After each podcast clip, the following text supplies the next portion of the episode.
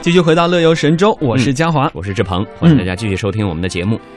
接下来是行者无疆的单元，这个单元，嗯，据说呢，今天我们的记者刘洋为大家带来的是打工换宿的这样一个主题。这打工换宿就是交换住宿呗？嗯，这交换住宿是个什么样的概念呢？哎，对，可以住人家里，还是说，而且还打工，是不是就不用花钱呢？对呀，比如说我上你们家帮你们帮你们家扫扫地，这个我原来听说过，就是边打工边度假。但是这个打工换宿到底是什么样的一个？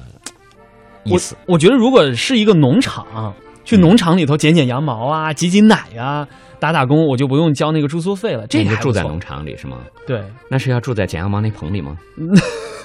应该不是哈，这个这可能是我老年人想那种民工的那种。嗨，可以，人现在是要浪漫的啊！我给你剪剪羊毛也是一种形式，但是我住我还要住在那个高档的这个五星级的这个。那那不行不行不行，这个还是住在当地，要不然你就没有办法体验他的那种当地的风土人情了。不是，我要去打工的时候，我就选那种高档的度假山庄去。你们那儿给我找一头羊或者找个鸡，我来养一养，拔拔毛什么的，然后我就住在你们的客房里面。志鹏，你是在拍明星体验节目吧？真人秀吧？这纯属我个人想象啊，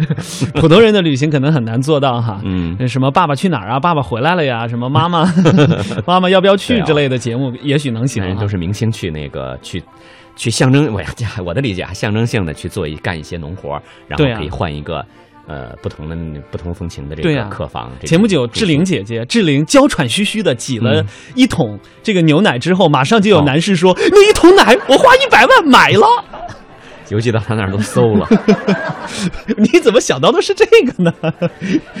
好了，我们今天呀，就请这个旅游达人杨洋给我们介绍一下打工换宿的旅行经历。好。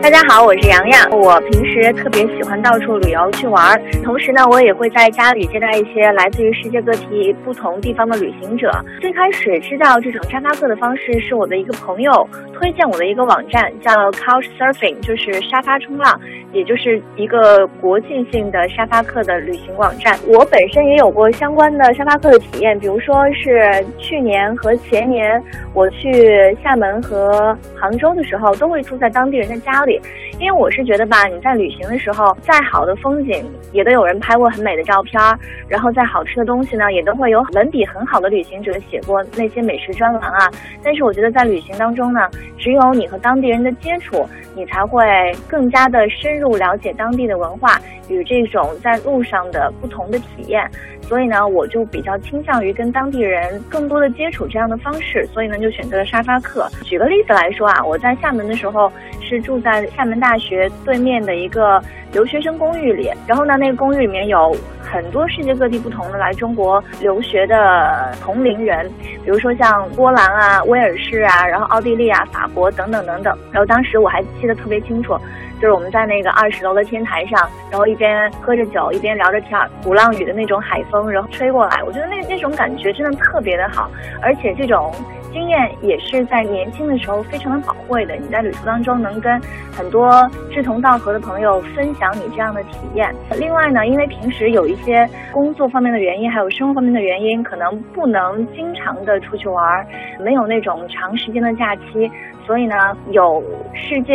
其他地方的旅行者来中国或者来北京玩的时候，我也非常乐意接待他们。就是既然我自己不能出去旅行的话，其实跟他们分享一下在旅途当中的经历以及他们的人人生故事，也是非常好的一个体验。给我印象比较深的一个旅行者呢，是一个来自英国的男生，呃，他是大概三十多岁吧。然后呢，他跟我说他是刚刚结束了从南美的旅行，来亚洲玩，来北京，然后还要去山东学那个太极。学完太极之后呢，就想要回英国，重新去大学校园里面学一门园艺，因为他对园艺发现最近很感兴趣，想要以后从事这方面的工作。其实从跟很多世界不同地方的人的这样的交流当中，我就是越发的觉得生命的多元性、生活的多彩性，以及就有更多的生活的丰富的可能性，就是。呃，你到了三十多岁，或者是哪怕是四十多岁的时候，有一个拐角，说不定你的人生才刚刚开始，说不定你的人生会翻过新的一页和崭新的开始这样的。我刚才说那个 Couchsurfing 的网站呢，就是有一点像，比如说流行的像人人网啊，或者开心网这样的，每个人都会建立自己的主页，然后放上自己的照片，还有介绍年龄啊、教育程度啊等等，以及你在旅行当中的一些体验。或者是你家的这个沙发，也就是说你家是住在这个城市的哪儿，然后交通是不是便利啊这样的。然后呢，以前住在你这个地方的沙发客，或者是在旅途当中跟你认识的人，或者是你之前住过的其他人的沙发。就是都可以互相加为朋友，然后呢，别人会给你页面留一些留言和一些评价，然后每一次别人在给我发这种那个沙发客请求的时候，我都会先点开他的主页，然后看一看这个人对自己的评价，或者他有一些什么样的爱好啊，书籍啊、电影啊、音乐，就是大致上可以了解这个人的，就是跟我会不会有共同语言，然后呢，再看一看别人给他的评价，看看这个人是不是可靠，呃，他会有那种什么好评，然后中评啊、差评啊，你会把那个家里的钥匙给。他嘛，所以这个要信任程度很高的，所以我一般会接收那种全部都是好评的，这样基本上是没有什么问题。其实我这个沙发客的体验呢，是从大概零九年吧，一直到现在就三年，就基本上没有过那种糟糕的体验，基本上大家都是留下非常美好的印象，以及后续还会成为非常好的朋友这样的。而且我就觉得其他国家的人或者其他地方的人，然后来到你的沙发上睡，然后你们俩成为了很好的朋友之后，你就会觉得。以后你再去世界的任何一个角落旅行的话，你都会找到这样相关的朋友，或者是你的好朋友，这种感觉是很棒的。我觉得我的方式呢，就是只要是有一个中评，哪怕是中评，我都不会接收的，一定要全部都是好评才可以。因为我是觉得，既然我接收他来我家里住的话，那我就是要百分之百信任他，我会把钥匙给他嘛。